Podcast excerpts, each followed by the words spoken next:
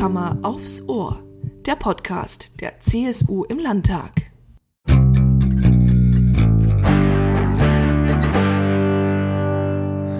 Herzkammer vis-à-vis, das Podcastgespräch.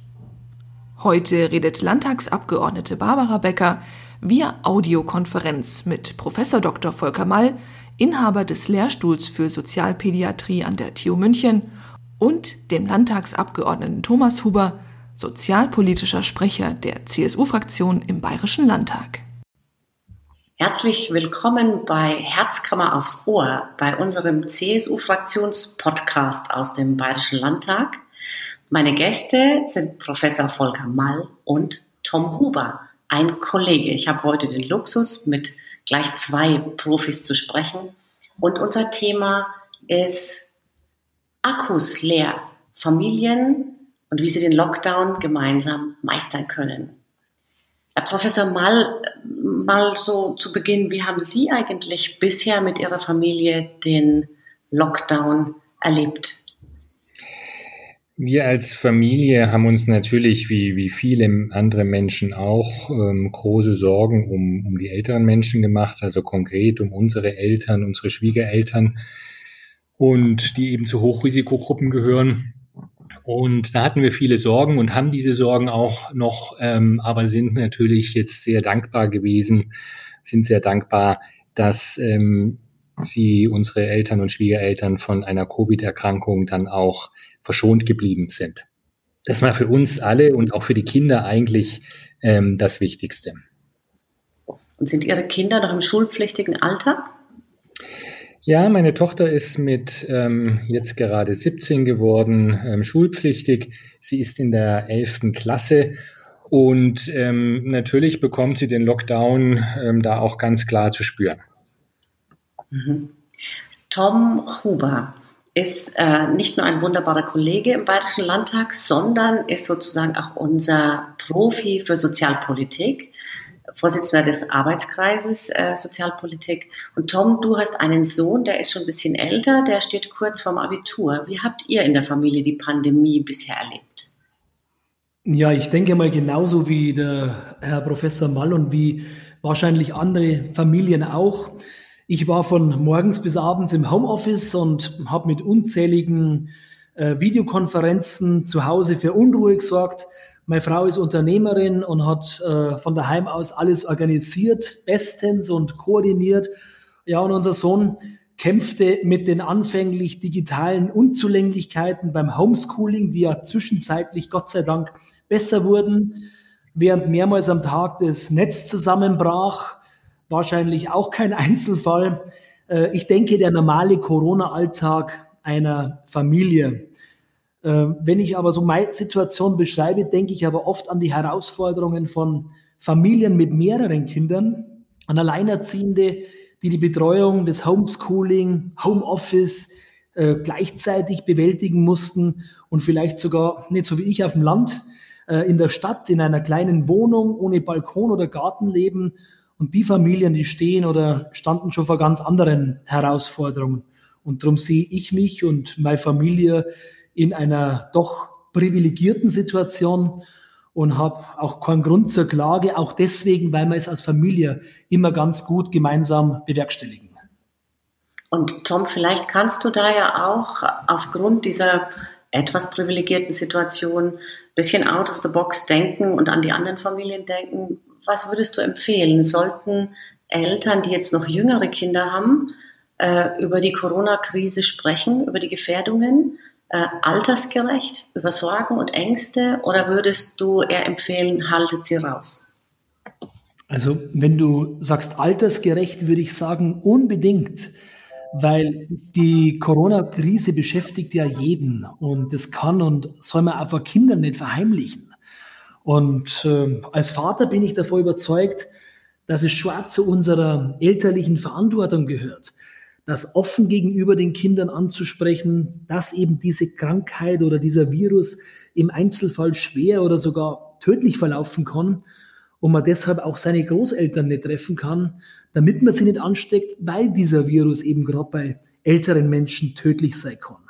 Ich halte es aber auch für wichtig, dass man den Kindern gleichzeitig aber auch die andere Seite der Medaille äh, aufzeigt und den Kindern Hoffnung macht und ihnen erklärt, dass die aktuelle Situation nicht für die Ewigkeit ist. Auch der aktuelle Lockdown und die Kontaktbeschränkungen haben ein Ende, so sehe ich das. Äh, und äh, Barbara, wenn ich, äh, da würde mich natürlich jetzt auch die fachliche Einschätzung vom Professor Mall interessieren, ob er uns das als Eltern auch empfehlen würde, so offen mit diesen Problemen, Sorgen und Ängsten umzugehen.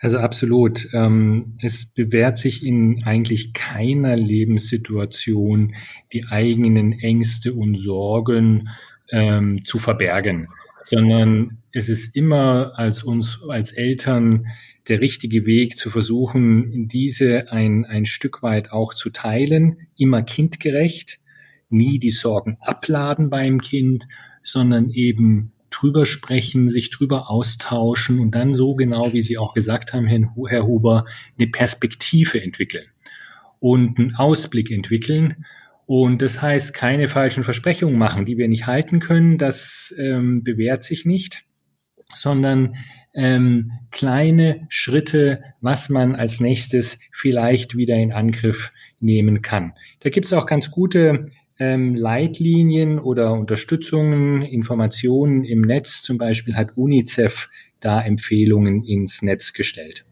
Und jetzt beschäftigen Sie sich, Herr Professor Mall, ja mit äh, den psychosozialen, mit den biologischen Faktoren der Entwicklung von Kindern. Sie haben übrigens die Professur für Sozialpädiatrie. Also Pädiatrie ist die Wissenschaft über die Kinder ähm, äh, an der TUM in München. Und äh, wenn wir da jetzt draufgehen, Sie beschäftigen sich auch mit Entwicklungsstörungen und viele Eltern befürchten ja, die Corona-Krise könnte langfristig eben auch solche Störungen äh, hervorrufen oder negative Auswirkungen auf die Kinder und Jugendlichen haben. Ähm, wie ist es aus wissenschaftlicher Sicht? Das eine ist, dass manchmal Eltern sagen, oh, Akku leer, wie wir es im Titel beschrieben haben. Ähm, das andere ist aber, kann man es wissenschaftlich schon absehen? Ist da was dran? Oder könnten Sie sogar den besorgten Eltern Entwarnung geben? Also schwierig und kritisch ist es vor allem da, wo die Notlagen vorher eben auch schon da waren. Herr Huber, Sie hatten es angesprochen, ähm, die Familien mit der sehr kleinen Wohnung, alleinerziehend, mehrere Kinder, berufstätig, ähm, das dann unter einen Hut zu bringen, ähm, ist sicherlich schwierig und da erhöht die Pandemie den Druck in einer Art und Weise, dass es uns schon Sorgen macht. Und ähm, wir haben sicherlich jetzt in der Summe noch nicht die Daten, wo wir beweisen können, ähm, Kinderschutzfälle, Vernachlässigung, Not in diesem Bereich, ähm, dass das definitiv zunimmt. Wenn man die Einzelberichte aus unserer Klinik und aus anderen Kinderkliniken zusammennimmt, ähm, dann geht es aber schon in diese Richtung.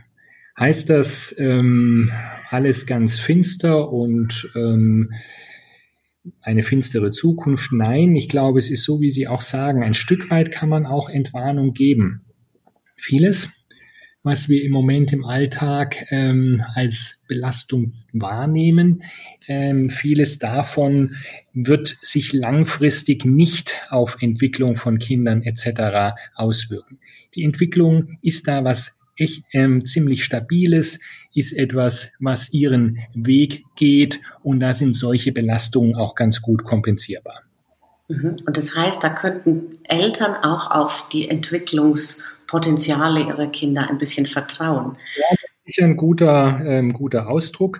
Ähm, und das heißt, da, wo eben diese Potenziale vorher auch da waren, da kann man sich auch gut drauf verlassen. Das geht auch so weiter, auch wenn es im Moment alles viel, viel anstrengender ist.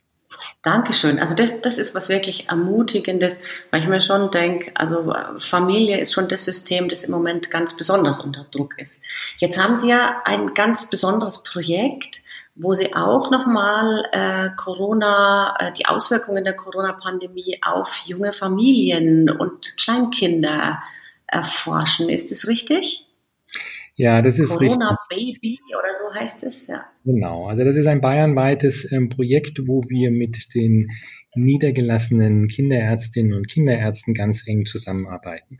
Was ist das Ziel? Das Ziel ist, dass wir die Familien, die in die Praxen kommen zur Früherkennungsuntersuchung, dass wir die zum einen ausführlich befragen, was sie für Belastungen im Moment ähm, zu ertragen haben, wie sie das erleben und dann eben auch Hilfeangebote machen.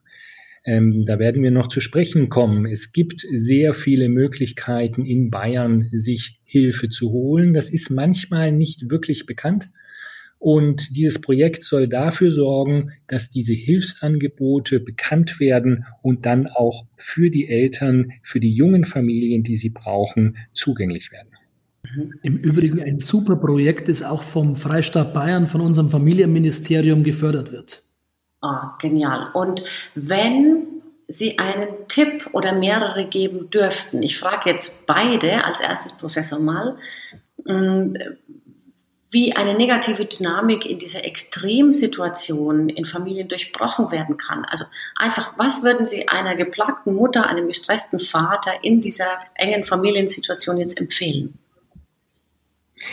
Es ist immer schwierig, ähm, von außen Empfehlungen zu geben. Da ist man ja schnell derjenige mit den schlauen Tipps, ähm, der vielleicht dann die Situation im Detail gar nicht kennt oder vielleicht auch nicht versteht. Ähm, das erste wäre immer zu achten auch auf die eigene Intuition. Wir haben da als Eltern viel mit auf den Weg gekriegt.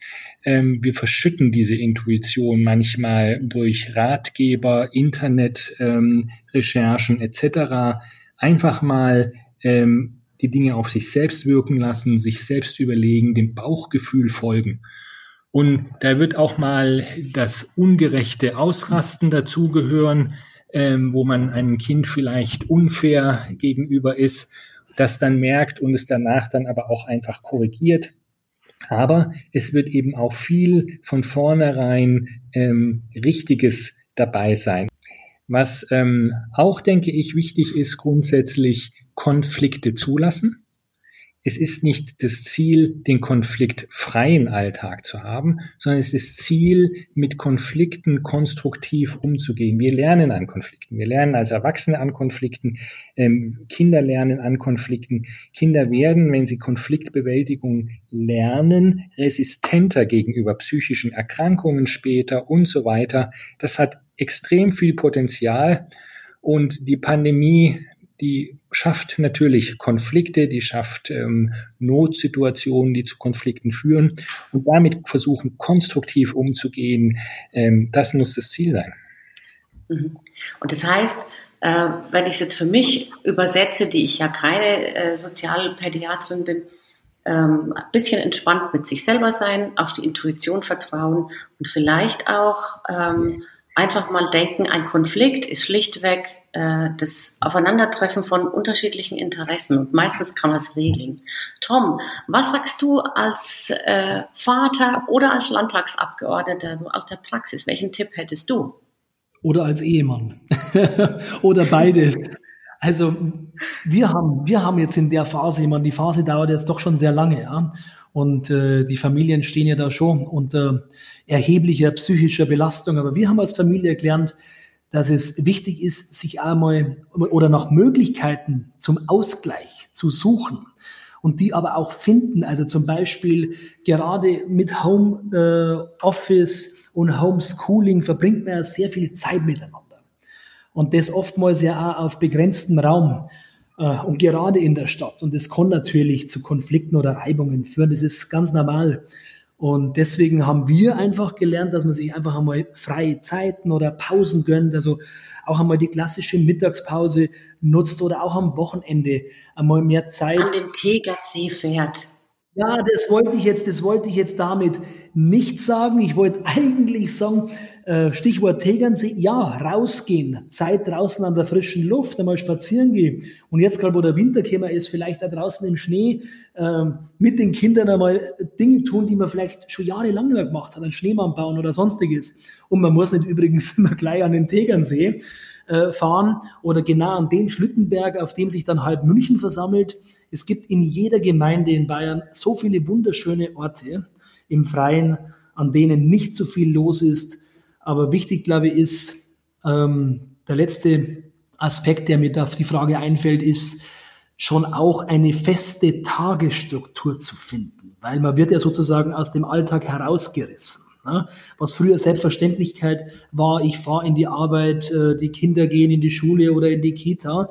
Man muss jetzt die Tagesstruktur, glaube ich, etwas neu finden, strukturieren und es ist für beide wichtig, sowohl für Eltern als auch für Kinder. Und apropos Tagesstruktur, ähm, da könnte ja auch äh, das sich vor die Glotze setzen dazugehören. Ähm, glaubst du, dass der Medienkonsum problematisch ist in dieser Ausnahmesituation? Also ich denke, dass der Medienkonsum von uns allen, ich glaube nicht nur den Kindern, äh, bei den Kindern in den letzten Monaten gestiegen ist, egal ob das der Fernseher oder das Handy, das iPad und sonstige Medien sind. Ich glaube auch, dass das ganz normal ist. Ja, wenn, wenn die einen Betätigungs- oder Beschäftigungsfelder oder sozialen Kontakte Corona-bedingt wegfallen, äh, bin mir aber auch sicher, dass das kein Dauerzustand sein kann und deswegen auch nur in Maßen eingesetzt äh, werden soll oder kann. Aber vielleicht nur ein Aspekt, der mir bei der bei dem Thema einfällt, ist, ähm, Homeoffice wird ja oftmals in Verbindung ähm, oder Homeoffice wird ja oftmals in Verbindung mit Kinderbetreuung gefordert und ist inzwischen für viele selbstverständlich. Ich bin im Homeoffice, ich übernehme auch gleichzeitig die Kinderbetreuung, das aber weder für den arbeitenden Elternteil noch für das zu betreuende Kind wahrscheinlich dauerhaft von Vorteil ist. Äh, deswegen sage ich, Homeoffice ist auch ein Grund für Notbetreuung. Und deswegen ist es auch meines Erachtens gerechtfertigt und auf das weisen wir auch immer hin, äh, als wir auch die Notbetreuungsmöglichkeiten geschaffen haben, dass man sein Kind auch in die Notbetreuung geben darf und kann, wenn man als Vater oder Mutter im Homeoffice arbeitet. Ich würde es unterstützen. Also ähm, die Parallelität, ähm, Videokonferenz und eben gleichzeitig die Kinder zu betreuen, das kann zu sehr viel ähm, Stress führen und, und ist einfach auch nicht sinnvoll. Wir sind da ja in der Arbeitswelt auch noch nicht angekommen. Also ich erlebe es oft bei Videokonferenzen, dass im Hintergrund ähm, dass sich das Kind meldet oder auch mal schreit oder vorbeischaut. Ähm, wir brauchen noch eine Kultur, wo wir uns darüber freuen, dass wir jetzt hier ähm, nicht in einem sterilen äh, Büroraum sitzen, sondern mal das wirkliche Leben in der Konferenz mit drin ist. Und ähm, das ist sicherlich etwas, wo sich nicht nur die Familien entwickeln müssen, sondern vor allem die Arbeitswelt sich entwickeln muss, ähm, hin zu einem Selbstverständnis, dass wenn ich Homeoffice einfordere, auch klar ist, dass es sein kann, dass das Kind das Gespräch mal kurz unterbricht und dann ist die Konferenz halt mal für ein paar Minuten unterbrochen und dann geht's auch wieder irgendwie weiter. Mhm. Da sprechen Sie mir als berufstätiger Mutter aus dem Herzen. Ähm, unsere Kinder sind jetzt auch schon groß und ich äh, erinnere mich, während sie das so erzählen, an Momente, wo ich am Telefon saß und immer versucht habe, die Kinder irgendwie wegzudrücken und weg zu organisieren, damit ich von meinen Kunden möglichst professionell ausgesehen habe. Also ich war selbstständig und ich würde das heute nicht mehr tun. Also heute würde ich sagen, Leute, es ist Teil meines Lebens und wenn ihr meine Dienstleistung wollt, dann müsst ihr auch äh, meinen Familienhintergrund äh, akzeptieren, denn nur dann kann ich gute Leistung bringen.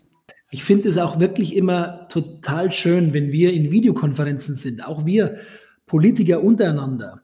Und im Hintergrund ähm, tollen dann die Kinder oder einer der Kollegen, die noch kleinere Kinder haben, nehmen dann den, den kleinen äh, dreijährigen oder zweijährigen Sohn, Tochter auf den Schoß und schauen mit zu. Das lockert auch so die Videokonferenz auf und man spürt einfach, dass wir nicht nur Politiker, sondern auch Menschen und Familienmenschen sind. Und das äh, ist einfach schön.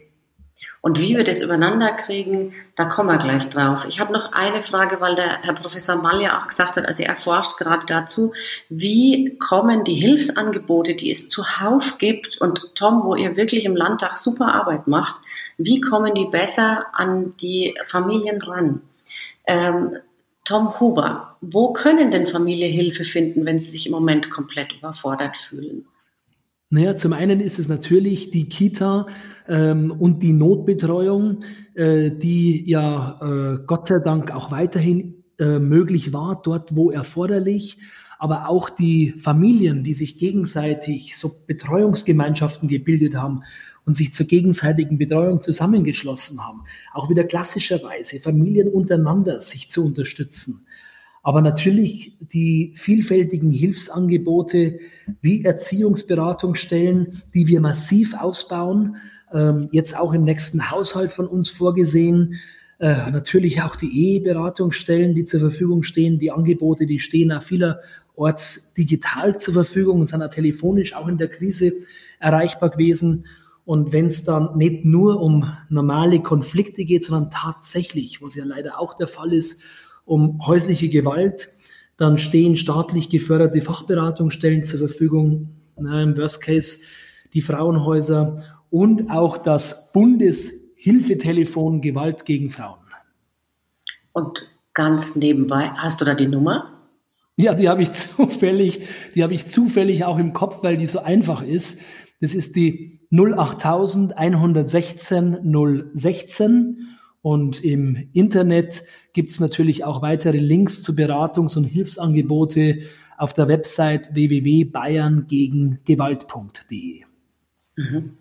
Und äh, weil wir jetzt nicht unterstellen wollen, dass es in Familien äh, überall Gewalt gibt, es kann ja auch anderer Stress sein, dass man zum Beispiel in Kurzarbeit ist und hat einfach weniger Geld zur Verfügung.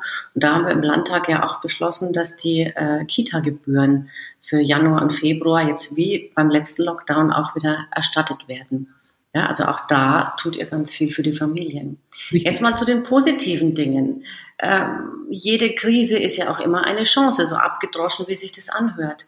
Ähm, meine eigene Mitarbeiterin sagt mir, du, ich finde das Homeschooling gar nicht so schlecht, weil so erkenne ich mal, wo mein Kind in welchem Fach, mit welchen Aufgaben vielleicht Schwierigkeiten hat. Für mich ist es eine ganz wertvolle Zeit. Vielleicht ist sie ja die einzige in ganz Bayern, die so denkt. Aber Herr Professor Mall, äh, was sagen Sie, wie können Familien von dieser gemeinsamen Zeit, von der, dieser intensiven Zeit profitieren? Ja, ich glaube, wir lernen uns besser kennen. Also es sind Belastungssituationen, jeder hat seinen Weg, wie er dann damit umgeht und darüber redet man in den Familien und ähm, ich finde es schon ein Weg, ähm, wie man sich an dieser Stelle näher kommt. Ich bin persönlich ähm, kein Freund ähm, zu sagen, die Krise hat auch viel Gutes. Ähm, das ist für mich klar so, das Schlechte überwiegt, ähm, dass ähm, die Sorgen überwiegen und, und so weiter. Aber ähm, genauso wie Sie gesagt haben, manche Dinge sind gezwungenermaßen komplett anders. Ähm, wenn ich nach Hause komme, ähm, sehe ich meine 17-jährige Tochter sicherlich viel mehr im Moment, ähm, als das in Zeiten außerhalb der Pandemie der Fall war. Mhm, genau. Ähm, Im Moment scheint es ja auch so zu sein, das wäre jetzt für mich auch kein so ganz äh, positives Ding, dass tatsächlich die, äh, das Mehr an Hausarbeit und Sorgearbeit wieder auf die Familien zurückfällt in der Krise. Wie können wir da die Arbeit gerechter verteilen, Herr Mal? Ich halte es für wichtig. Also ich halte es für wichtig, dass ähm, diese ja die Hausarbeit ähm, gerecht verteilt wird ähm, in der Familie. Wir erleben es ähm, hier natürlich häufig ähm, Familien in Notlagen, ähm, Familien mit Kindern mit Behinderungen, dass eine Person und das ist meistens dann die Mutter alles alleine machen muss. Den Haushalt, das Kind mit der Behinderung, das Homeschooling, ähm, der Geschwisterkinder an der Zahl drei, das Ganze in einer kleinen Wohnung. Und ähm, der Mann, obwohl im Moment ähm, vielleicht in Kurzarbeit doch nicht wirklich ähm, präsent ist. Und ähm, sowas darf natürlich nicht sein. Ähm, man muss in diesen Zeiten ähm, zusammenhalten, die Aufgaben gemeinsam bewältigen. Und da wären wir vielleicht auch wieder beim Guten. Ich meine, vielleicht lernen wir ähm, das als Gesellschaft in den Familien jetzt in der Pandemie, dass solche Arbeiten eben gerecht aufgeteilt gehören. Hm. Tom, was sagst du, wie können die Aufgaben in der Familie zwischen Männern und Frauen gerechter verteilt werden? Sie stimmt dem Professor Mall ausdrücklich zu. Also ich nehme auch wahr. Ähm, ich möchte jetzt nicht meine eigene Familie als äh, Beispiel heranführen, wobei ich zugegebenermaßen äh, sehr stolz bin auf meine äh, Frau, die hier wirklich elementar viel leistet. Aber ich glaube schon auch, dass in dieser Zeit Familien wieder so in alte Rollenmuster zurückfallen. Aber unabhängig von Corona erledigen oft nur die Frauen die Erziehungs- und Hausarbeit, während die Männer auch für das Einkommen sich zuständig fühlen und oftmals auch noch sind. Aber ich glaube, dass sich das in den letzten Jahren und Jahrzehnten extrem gewandelt hat.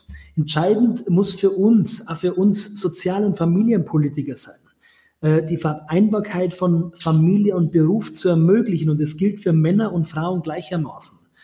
Und Erziehungszeiten wie auch Pflegezeiten dürfen deswegen nicht zu beruflichen Nachteilen führen. Und an diesem Ziel arbeiten wir in der Politik Stück für Stück. Und das haben wir auch in unserer familienpolitischen Resolution, Barbara, die du erkennst, bei uns in der Fraktion besprochen, diskutiert und beschlossen als Forderung an den Bund adressiert.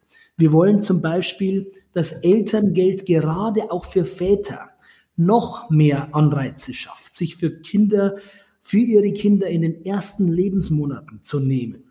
Und deswegen soll der Anspruch auf Elterngeld um weitere zwei Monate, wir hatten bisher 12 plus 2, jetzt um 12 plus 4 Monate steigen, wenn sowohl der Vater als auch die Mutter Elternzeit nehmen.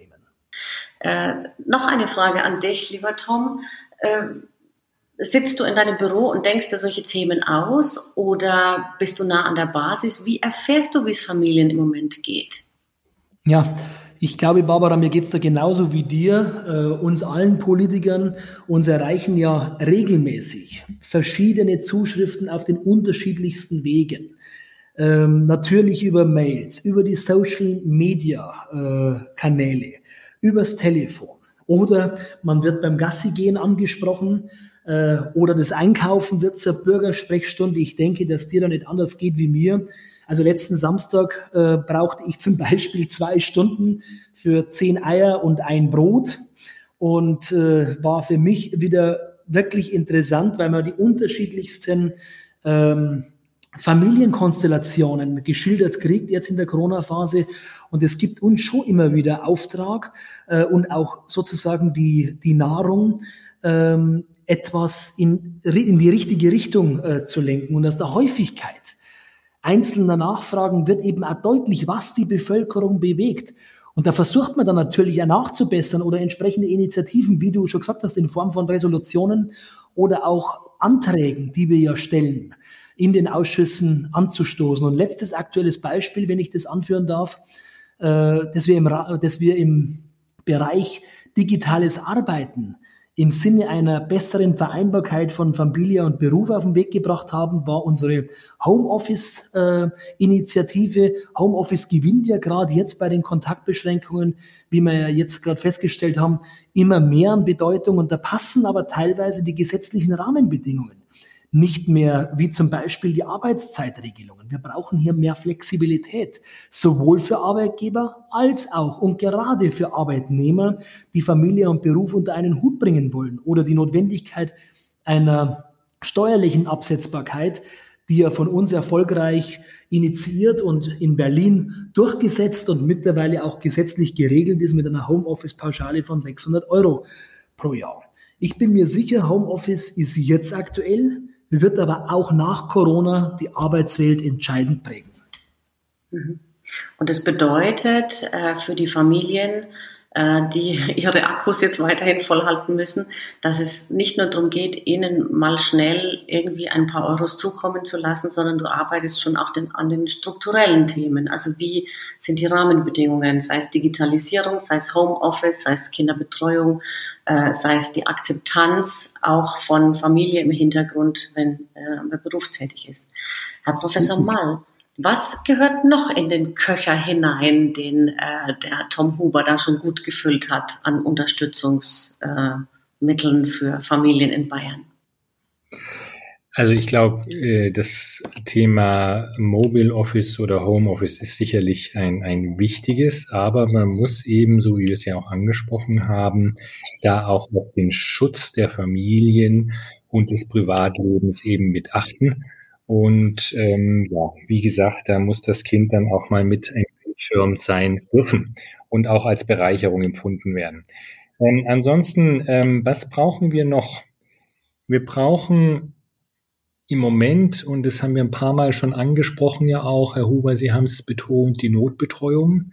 Ähm, es ist sicherlich der entscheidende ähm, Durchbruch ähm, in diesem Lockdown im Vergleich zum letzten, dass diese Notbetreuung eben wesentlich flexibler gehandelt, gehandhabt wird. Und das erlebe ich bei belasteten Familien als entscheidenden Faktor, dass man jetzt eben noch den Kopf über Wasser halten kann und eben es nicht zu ähm, schwerwiegenden ähm, Situationen kommt. Und darüber hinaus, ähm, dazu gibt es ja auch eine entsprechende Initiative. Ich glaube, die aufsuchenden Hilfen sind wichtig. Also wir hier ähm, tun ganz oft initiieren nach der Station, nach der Entlassung aus der stationären Betreuung, initiieren ganz oft ambulante Erziehungshilfen. Und das geplant ist, genau dieses System auszubauen, halte ich ähm, für eine sehr gute Idee und auch nicht nur für die Pandemiezeit. Danke. Eine ganz andere Frage an meinen Landtagskollegen Tom Huber. Ähm, CSU, Sozialpolitik, da würden, glaube ich, viele automatisch eine Frau sehen. Jetzt bist du ja ein echter Kerl. Warum hast du dich als Mann aus Oberbayern äh, dazu entschieden, dich in der Politik für die sozialen Themen einzusetzen? Wie kam das? Hm, also ich denke, Barbara, da spreche ich jetzt erst einmal für uns beide. Wir sind wohl, glaube ich, alle mit dem Ziel in die Politik gegangen, dass wir das Leben der Menschen in der jeweiligen Gemeinde, aber glaube ich, wir als Landespolitiker in unserem Land ein Stück weit besser machen. Äh, und Sozialpolitik halte ich da als den direktesten und den unmittelbarsten Weg. Weil in keinem anderen Politikfeld geht so explizit auch um die Lebenssituation der Menschen, die mir immer schon wichtig waren als Kind, als Jugendlicher und natürlich auch äh, als Erwachsener. Und es hat sich ja in gewisser Hinsicht ein bisschen aus meiner Vita ergeben. Meine Eltern kommen beide aus sehr kinderreichen Familien. Mein Vater hat zwölf Geschwister, meine Mutter sechs. Mein Vater war als Zimmerer fast 50 Jahre am Bau, meine Mutter Hauswirtschafterin und durch den Fleiß von meinen Eltern wurde uns Kindern eine herzliche und emotional sorgenfreie Kindheit ermöglicht. Ich habe aber schon gemerkt, dass sich andere Familien mehr leisten konnten als wir. Trotzdem fehlte uns nichts, weil wir als Familie immer zusammengeholfen haben und äh, zueinander gestanden sind. Das ist genau dieser Effekt, der heute, jetzt auch in dieser Krise, glaube ich, für viele Familien wichtig und unbezahlbar ist. Und als ich dann mit 15 aus der Schule kam, ein Quali gemacht habe, eine Lehre gemacht habe, mein erstes eigenes Geld verdient habe, konnte ich aufgrund von unserem tollen Bildungssystem äh, auf dem zweiten Bildungsweg äh, mittlere Reife ein Fachabitur machen und später auch noch berufsbegleitend auch zum Teil im Ausland studieren. Das war ein harter, aber auch ein erfahrungsreicher Weg, der mich geprägt hat und ich glaube, ich hätte es nie geschafft ohne unser durchlässiges Schulsystem und wenn ich nicht immer Menschen gehabt hätte, die mich motiviert haben und mich immer wieder zur Hand genommen haben und mich unterstützt hätten. Und als ich dann mit 23 als damals Jüngster in den Stadtrat meiner Heimatstadt Grafing gewählt wurde, später dann in den Kreistag, da war ich aufgrund meiner Ausbildung eigentlich immer für Finanzen zuständig. Das hat mich immer schon interessiert. Aber am meisten hat mich gestört, dass bei kostenintensiven Projekten nie lang rumdiskutiert wurde. Ging es aber um menschliche Schicksale, um soziale Projekte, dann wurden Grundsatzdebatten geführt, äh, Barbara, du kannst dich an verschiedene Debatten erinnern, die heute auch noch geführt werden. Als ich dann in den Bezirkstag von Oberbayern gewählt wurde, war ich dann ausschließlich mit sozialen Themen beschäftigt und da hat es bei mir im wahrsten Sinne des Wortes gefunkt. Und ab da war mir klar, bei allen Entscheidungen in der Politik darf die Ökonomie niemals im Gegensatz zur Menschlichkeit stehen. Und das war sozusagen mein Einstieg in die Sozialpolitik. Dein Wort in Gottes Ohr. Und ich sagte, wenn wir mehr von deiner Sorte haben und wenn wir genügend von der Sorte von Professor Mall haben, dann haben wir gute Forschungsergebnisse, gute Ideen für Familien, gute Rahmenbedingungen und gute Politik, damit Familien ihre Akkus wieder ein bisschen aufladen können. Den Familien in Bayern alles Gute, kommen Sie gut durch die Zeit. Ihnen beiden danke fürs Mitmachen bei diesem Podcast. Gerne. Danke.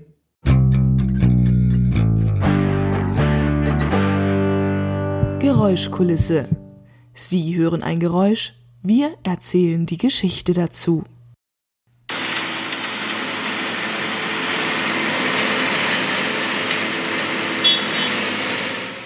Bagger und Bauschutzzaun. Derzeit werden die Kellergeschosse im Maximilianeum saniert und in Sachen Energie und Technik auf den neuesten Stand gebracht. Außerdem soll in den nächsten Jahren ein barrierefreier Zugang für die künftigen Besucher gebaut werden.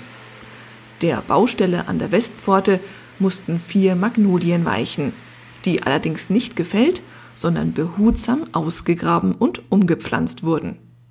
Diesen Frühling blühen sie nun das erste Mal auf dem Campus der TU in Garching. Fragestunde Heute mit Professor Dr. Gerhard Waschler, bildungspolitischer Sprecher der CSU im Landtag.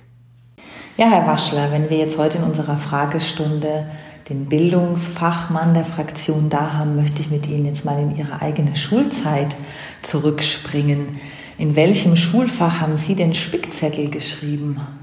Ich kann mich erinnern, relativ spät erst äh, bin ich auf den die Idee gekommen, dass das vielleicht eine Gedächtnisstütze sein sollte. Ich habe einen ganz einen kleinen Spickzettel für Physik geschrieben und habe dann allerdings festgestellt, dass ich mit dem Schreiben des Spickzettels und der Verdichtung des Inhalts alles präsent gehabt habe. Also ich habe den für eine Not in der Hosentasche gehabt, aber ihn gar nicht gebraucht. Das war durchaus kurios. Mhm. Äh, Sie haben jetzt gerade die Hosentasche angesprochen. Haben Sie noch einen Tipp für die Schüler, die uns gerade zuhören? Wo lässt sich ein Spickzettel vielleicht noch gut verstecken? Also ich kann nur sagen, wo man ihn nicht gut verstecken kann, weil ich als Lehrer dann später mal gemerkt habe, dass mit den damals aufgekommenen Hochleistungskopierern so in den 80er Jahren man Arbeitsblätter auf ähm, Handflächenformat verkleinern kann und das sollte man nicht tun, weil ein Lehrer offensichtlich auch darauf achtet, wo die Schülerinnen und Schüler hinschauen. Und das habe ich so im Vorbeigehen gemerkt, dass manche ganz ähm, angestrengt in Handflächen reinschauen. Also nicht nur in die Handfläche reingeschrieben, sondern auch ein kleines Zettelchen. Das ist nicht tauglich. Und ansonsten kann ich keine Tipps geben, weil die, die sehr gut waren, die hat man offensichtlich nicht gefunden und die mehreren haben es vielleicht gar nicht gebraucht. Mhm. Was war Ihr Lieblingsfach in der Schule? Also ganz am Anfang habe ich wahnsinnig gern gerechnet, dann habe ich fürchterlich viel gelesen und ganz, ähm, ja, so später, so mit 13, 14 Jahren, hat mich äh, mein Vierer bzw. Fünfer im Sport so geärgert, dass ich mir gedacht habe, jetzt muss ich mal abnehmen und muss ein bisschen was für Sport tun. Und da bin ich süchtig geworden und irgendwo intensiv am Sport hängen geblieben. Ja, das führt mich gleich zur nächsten Frage, Stichwort Bundesjugendspiele, Sieger oder Ehrenurkunde? Also bei den Teilnahmen kann ich mich ähm, nur daran erinnern, dass das in die Zeit gefallen ist, wo ich noch auf dem 4er-5er-Bereich war und da war ich fürchterlich stolz über eine Siegerurkunde. Ich kann mich an eine Ehrenurkunde nicht mehr erinnern, aber sonst war ich im Sport dann gar nicht so wirklich schlecht. Welches Schulfach müsste Ihrer Meinung nach noch erfunden werden? Eigentlich gar keins, weil überall das geboten ist, wo ich die äh, Schülerinnen und Schüler dort abholen kann, wo sie Interessen haben. Die muss ich halt kennen. Ich muss wissen, was die auch gerne hören, spannende Dinge. Und wir haben gerade in unserer bayerischen Bildungslandschaft ungeheuer vielfältige Möglichkeiten, von der Archäologie über die Heimatkunde hinweg, über die ähm, Industrie, über die Wirtschaft, über besondere Menschen. Da brauche ich gar nicht weit weggehen. Nur man muss die Lehrpläne so nutzen, wie sie gedacht sind, nämlich kompetenzmäßig orientiert zu verfahren. Dann brauche ich kein extra Fach. Dann kann ich die Schwerpunkte so setzen, wo ich meine, dass für die Persönlichkeitsentwicklung am besten sind und wo ich das Interesse und die Neugierde meiner Schülerinnen und Schüler wecke. Und das muss der Lehrer halt äh, Gespür haben. Aber ich brauche kein extra oder neues Fach. Das äh, ist die, äh, also die, die breite Aufstellung unserer Lehrpläne und die Vernetzung untereinander, die ist durch die Kompetenzorientierung der Lehrpläne bestens gegeben. Ich muss nur wissen, wie ich es machen soll. Was macht einen guten Lehrer aus? Vielleicht haben Sie ja auch noch einen Lehrer oder eine Lehrerin im Hinterkopf, die Sie gern zurückdenken? Ja, das äh, habe ich in jeder Hinsicht. Und zwar habe ich einen, also ich habe wirklich ähm, ordentliche und wie ich heute sagen kann, auch brave Lehrer erlebt. Also nie Negativerfahrungen, die so über die Jahre und Jahrzehnte durchgewirkt haben. Es war die Begeisterung. Ich kann mich erinnern an einen Deutschlehrer, der uns über Ägypten erzählt hat, über die Pyramiden und dass er dort an einer deutschen Auslandsschule war, ist leider schon längst verstorben. Mein Lateinlehrer, der hat mich begeistert mit seiner Gründlichkeit und Genauigkeit. Der konnte nämlich alles auswendig, was ich nicht konnte. Und von dem habe ich dann gehört, dass er im Kirchenchor auch als Dirigent tätig ist. Und da hat, das hat mich einfach fasziniert und er gesagt hat, wenn ihr Latein könnt, dann habt ihr die Welt offen und dann hat er verschiedene Dinge erzählt, also so über den, den Tellerrand hinaus und das hat einfach begeistert. Also, äh, ja, und ähm, was ich dann äh, persönlich noch äh, toll gefunden habe, ist, dass der eine oder andere Lehrer seine Grenzen auch aufgezeigt hat. Der hat auch mal gesagt, wenn er was nicht weiß. Also es war in einem Englischunterricht mal, dann haben wir dann was gefragt, er hat gesagt, ja, dann muss er erst nachschauen und da gehen wir in die Bibliothek, wenn es interessiert war eine ganz tolle Geschichte und ein Erlebnis, dass nicht alles Wisser sind, sondern dass das welche sind, die uns zeigen, wo der Weg hingeht. Mm, Ihr Eindruck, haben es die Lehrer heute leichter oder schwerer als zu der Zeit, als Sie in die Schule gegangen sind und warum? Also die Zeiten haben sich ja fundamental verändert. Die Wissenslandschaft, die Globalisierung, die hat so dramatisch zugenommen das, ähm, ähm, ja, die, die Reichweite ist heute mit den modernen Medien, den digitalen Medien gewaltig geworden. Es hat alles Vor- und Nachteile. Damals äh, hat man, also vor 20, 30 Jahren, hat man noch einigermaßen überschaubar sagen können, einigermaßen überschaubar, was äh, nächste Woche oder übernächste Woche sein wird. Heute können wir es nicht mal sagen, wie es morgen und übermorgen sein wird oder welcher Modetrend wieder aufschlägt, den ich selbst nicht verstehe. Also damals, vor 20, 30 Jahren, war es schon flott und jetzt ist es extrem schnelllebig und jede Zeit hat was für sich. Mit der digitalen Landschaft, die wir heute zur Verfügung haben, kann ich, so meine ich, den Unterricht noch ein Stück spannender und lebensnäher machen, als es vielleicht möglich äh, früher für jemand möglich gewesen wäre, der den Aufwand nicht betrieben hat. Jetzt ist der Aufwand, wenn ich es einmal gemacht habe und verstanden habe, wie es geht, ist überschaubarer als früher, wenn ich dann stundenlang in einer Bibliothek sitzen musste. Heute kann ich alles vom heimischen Schreibtisch auch machen. Alles mit einem Für und Wider, jede Zeit hat seine Herausforderung. Stichwort lebenslanges Lernen. Was haben Sie gerade Neues gelernt? Der, den Umgang mit äh, digitalen Kommunikationsplattformen jedweder Art. Und wenn man gemeint hat, man könnte alles, dann wird man sehr schnell, fast täglich eines Besseren belehrt. Welche Verbesserungen oder Themen möchten Sie für die Schülerinnen und Schüler in Bayern in den nächsten Monaten anpacken? Dass all das an erster Stelle, was wir in dieser Corona-Pandemie an digitaler Entwicklung gehabt haben, diese Dynamik in der Entwicklung, diese Schnelligkeit und diese Breite, dass wir all die Dinge, die wir hier erlernt haben, auch mit großer Intensität weiterführen und weiterverbreiten. Zum Zweiten, dass man ähm, noch besser als bisher versteht, dass ähm, man den Begriff Schulfamilie groß schreibt, dass nicht einer allein ein Problem bewältigen kann, sondern alle gemeinsam. Ich glaube, dann haben wir einen guten Schritt in die Zukunft gemacht. Herzlichen Dank. Sehr gerne.